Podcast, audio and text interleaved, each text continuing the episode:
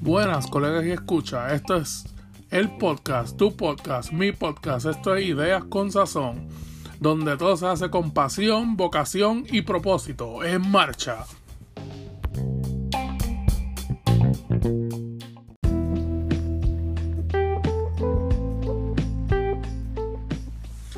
Colegas, escucha, este es el episodio número 4 de Ideas con Sazón y el tema de hoy está súper interesante y es cómo tener empatía en los negocios y cómo practicarla.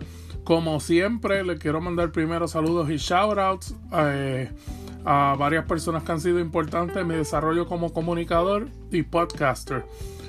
El primero que le quiero mandar saludos es al, al, como le dicen, perdonando la palabra, porque sé que en Puerto Rico es un poco fuerte, pero es el cabrón de las ventas, Gerardo Rodríguez, del podcast Cállate y Vende, el podcast más escuchado de ventas en Latinoamérica. Así que eh, denle oído a ese podcast y búsquenlo en Instagram como Cabrón de las Ventas y también búsquenlo en Facebook como Cállate y Vende. Otro que quiero, otro saludo que quiero mandar es para el empresario experto en, en Search Engine Optimization, a Borja Hero. También búsquenlos en Instagram y en Facebook también. Un emprendedor español con que aportó muchísimo valor en el podcast de Geraldo y quiero mandarle un saludo. Otro que le quiero mandar un saludo es el experto en marketing y del podcast Acaba y Emprende, Tuco Alberto, quien es tremendo profesor de marketing y él es buenísimo dando, tiene unos cursos excelentes en línea, así que búsquenlo en Facebook y en Instagram como Tuco Alberto.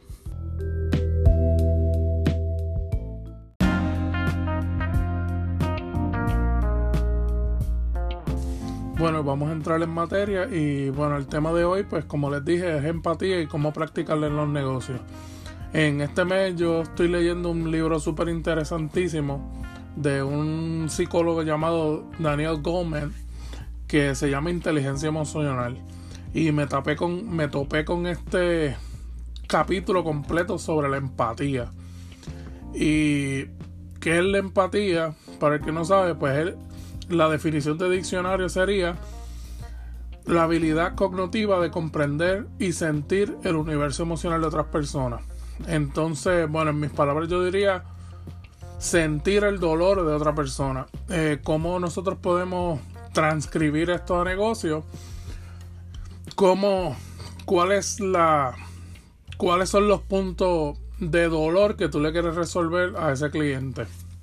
y cómo, o sea, que tú entiendes el dolor o el placer o evitar el dolor que busca ese cliente y creo que de verdad, eh, según mi experiencia, pues creo que la empatía es la herramienta para hacer negocios, yo creo que más efectiva, más costo eficiente y el mejor catalizador de relaciones duraderas con tus clientes.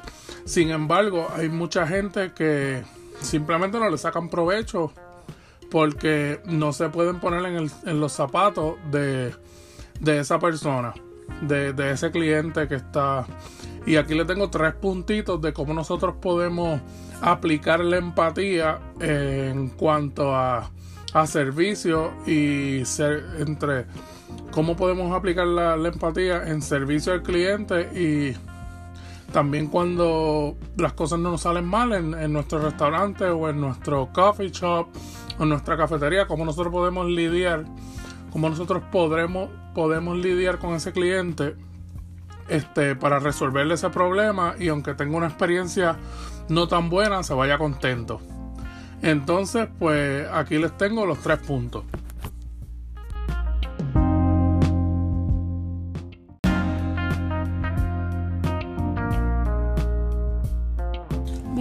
el punto número uno sería ser genuino a la hora de dar servicio. ¿Qué me refiero con esto? Que no dejes de ser tú, que uses tu personalidad a tu favor y que verdaderamente te preocupes genuinamente por eh, aportarle a las necesidades de ese cliente. El punto número dos sería, si sale algo mal en el servicio o la comida, ponte en los zapatos de ese cliente y comprende su molestia. ¿Cómo, ¿Cómo, tú te sentirías en lugar de ese cliente si te pasara lo mismo? Este, cuando tienes a alguien dándote servicio y eh, lo, lo primero que yo recomiendo sería una disculpa genuina. Eh, eh, si tienes algún producto o servicio que le puedas dar por la casa, hazlo, porque aún así, aunque él tenga un, una mala experiencia la primera vez, a lo mejor con algún, con algún perk, con algo extra que tú le des libre de costo, ese cliente a lo mejor te considera de nuevo para que le deje el servicio o le sirvas comida nuevamente o pues simplemente repita negocio contigo. Eh, o la recomendación número 3 sería, sea amable, incluso cuando el cliente no está siendo la mejor persona. Eh, hay, hay un proverbio que no recuerdo ahora mismo quién lo dice, pero dice, dicen que cada cual está luchando una batalla interna que nadie sabe, así que sea amable con, con tu prójimo. Y eso es importantísimo porque la amabilidad es, muy, muy poderosa y puede cambiar un poco la actitud de ese cliente. Y también, pues, si él está pasando un mal día, pues a lo mejor simplemente está actuando condescendiente y prepotente simplemente porque está pasando un mal día. Todos tenemos mal día.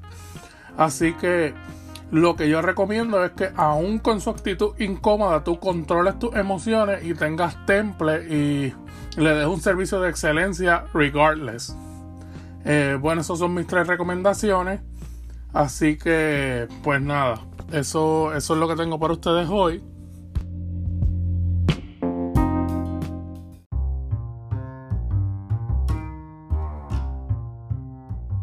Bueno, hasta aquí el episodio de As con Sazón. No olviden seguirme en las redes como eh, en Facebook como Ideas con Sazón, en Instagram como at Neon y el Twitter, el nuevo Twitter dedicado exclusivamente al podcast at Ideas con Sazón.